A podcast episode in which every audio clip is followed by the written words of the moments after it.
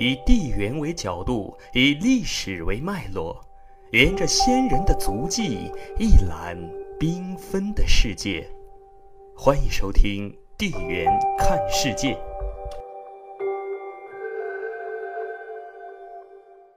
如果我们认定夏为中华正史的开始，那么大禹治水也就是真实存在的了。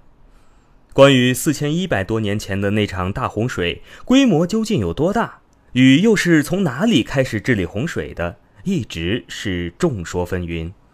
我们以地缘结构所推算出的结果，这场大水所覆盖的主要范围，都应该是太行山以东、燕山以南，直至江淮流域的范围。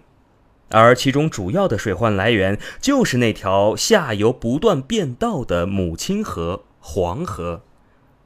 世界上不会有任何一条河流像黄河那样多变，也不会像黄河一样对一个民族的发展造成了那么大的影响。造成黄河下游如此不稳定的因素主要有两个：一是黄河下游处在华北平原之上，这一地区不像黄河中上游地区有高山作为屏障，限制了黄河的走向。一旦水流暴增，是很容易出现漫流的。如果光是这种情况，人类并非没有办法寻找到规律加以控制，甚至加以利用的，比如古埃及人之于尼罗河。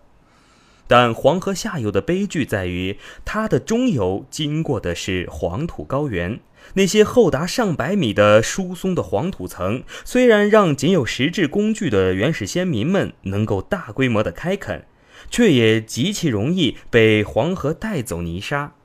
这些泥沙在华北平原上垫高了河床，造成黄河所经之处，河床往往都要高出地面。当然，之所以会造成这样的情况，也和后世的治理是分不开的。如果不是人为的加高堤坝，以期减少黄河泛滥所造成的灾害的话，黄河的泥沙将会通过一次次的漫流，均匀地铺在华北平原之上。正如他以前所做的那样，在四千多年前，黄土高原的植被要比现在丰富得多，所带下的泥沙并不如后世那么多，因此下游的稳定性要比后世好很多。但这并不代表河水就不会泛滥。关于那场大洪水生成的原因，可能要复杂得多。包括所引发洪水的范围，也许并不仅仅限于华北平原，但就禹所处的位置来说，黄河下游地区才会是他治理的重点。在文明形成的理论中，有一个理论叫做治水社会论，西方用之来解读东方专制文明的形成原因。主要观点是，东方国家的形成和发展是建立在治水需要的前提下。由于兴修和管理大规模水利工程需要控制全国的人力物力资源，于是产生了大一统的思想以及专制的制度。当然，这种解读在中国是被批判的。不管这种治水社会的理论是否放之四海而皆准。起码在黄河流域，倒是的确印证了这种说法。在中国有史可查的长达两千多年的治河史中，如果黄河下游所流经的地区不通力合作，一旦黄河决口，它所覆盖的范围有可能北至海河，南至淮河，也就是说，大部分华北平原都有可能受到它的影响。在这种治理过程中，处于上水地区无疑是占据地缘优势的。如果没有上水地区的配合，下水地区是无法治理好水患的。这也能解释从黄土高原上走下来的西部族群为什么能最终融合东部族群。对于黄土高原上的族群来说，由于地势的原因，他们本身并不用承受黄河水所带来的压力；而对于黄河下游地区来说，这却是最为现实的问题。我们知道，黄河下游一直在由北至南呈扇面状变动，这其中大致分为三条路线：一是我们现在所看到的路线，从山东丘陵北面贴身而过，称之为中线；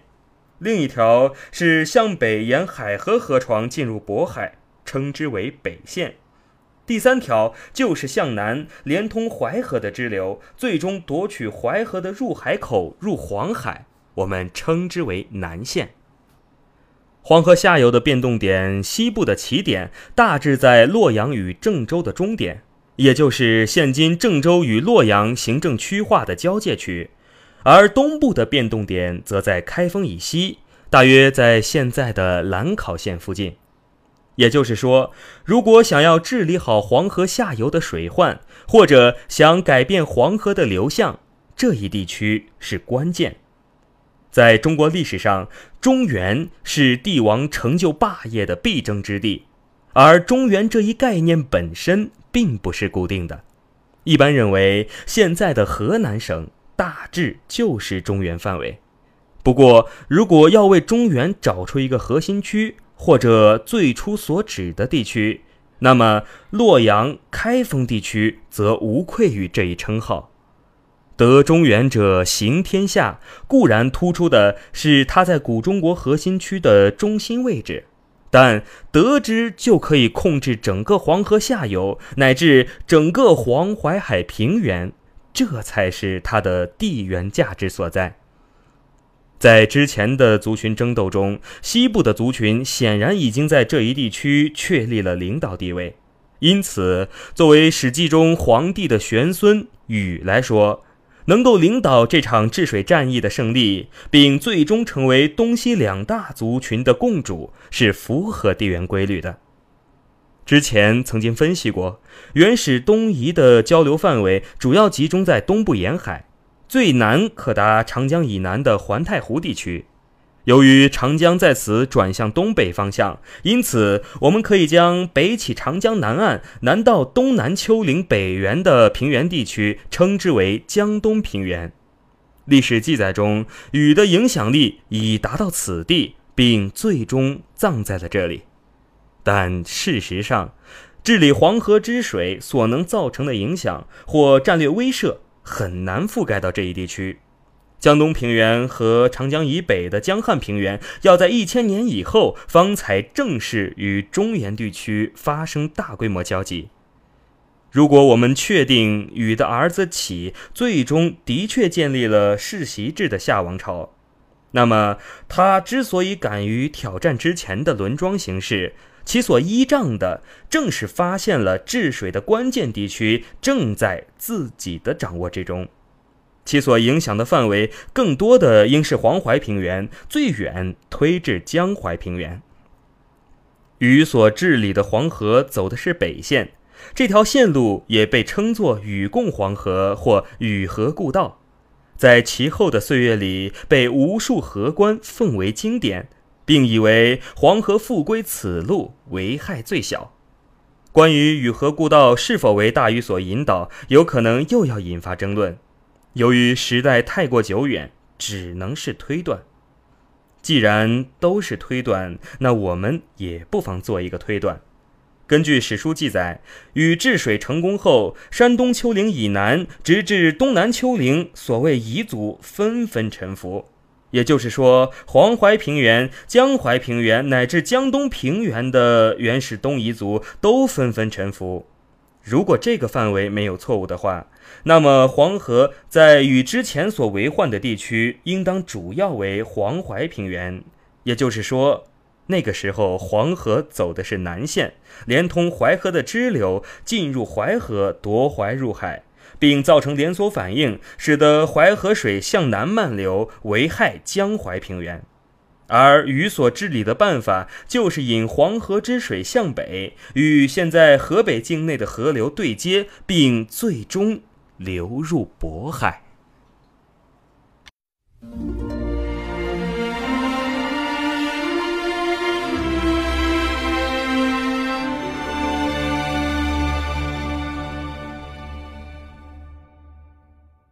对于《史记》中的记载，特别是关于上古部分。可能很多人会不屑，但我们认为其中还是有很多信息可供参考的。比如与这个人是否存在，是否的确有治水之事。对于一个以崇尚祖先崇拜的民族来说，可能会夸大祖先的功绩，但无中生有是非常忌讳的。今天我们已经分析了成就中原核心区的地缘动力，这个原动力就是控制黄河下游走向的力量。黄河在今后的历史中，无数次或被动或主动地以水为兵，但最先掌握它的力量的。是禹，他的儿子启也因此而建立了中国历史上第一个王朝夏。不过，既然中原核心地区的控制力已经被发现，那么希望取得共主地位的族群就必然要以这一地区为争夺目标了。说到夏的问题，夏朝是否存在，亦或能不能算一个王朝，都是一个存在争议的问题。不过，通过地缘的推算，占据了中原核心地区的西部族群是完全有可能凭借治水而形成影响力以及威慑力的，从而垄断东西部联盟的领导权。对于上古时期的所谓国家，并不能用现在的眼光去看，更多的只是一个个城邦或者聚落区。所谓共主，更多的也只是名义上的。有些类似于后世对边缘地区族群的羁縻统治，也就是名义上承认你老大的地位，再附送点礼物，真正的利益还是要从自己所控制的地区来获得。当夏朝首次将共主的位置按照血缘的关系传承下去后，也意味着东西两大族群之间数百年所达成的平衡被破坏了。中原这个位置虽然可以控制黄河下游所能辐射的广大地区，但也意味着它有可能遇到来自四个方向的挑战。最先提出挑战的是来自山东丘陵地带的族群，时间仅仅是在启垄断共主地位之后数十年，也就是启的儿子太康时期。在这里，我们其实并不想提及这么多上古名词。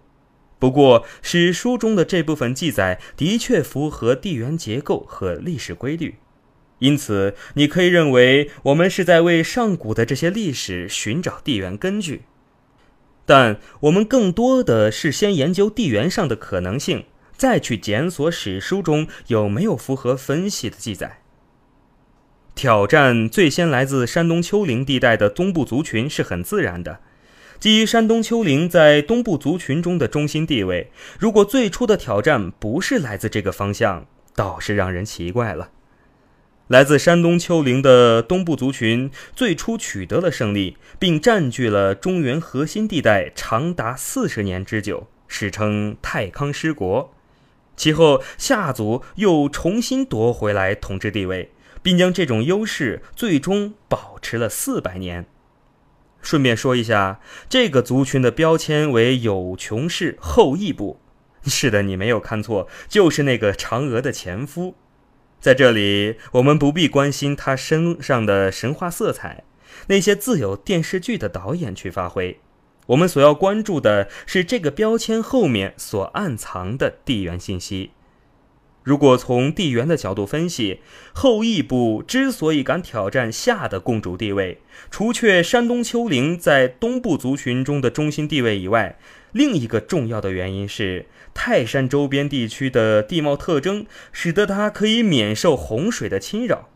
这一方面使得后羿部并没有受到大禹治水的恩惠，另一方面也让夏的战略威慑力无法波及到泰山以东地区。当然，打败了地缘优势最为明显也是最大的竞争对手后，夏的共主地位的确是更加稳固了。不过，所谓五百年必有王者兴，想要做老大的人永远也不会只有一个。只是梦想人人都可有，但前提是你有足够的地缘优势。这一次的挑战来自北方，族群的名称叫做商。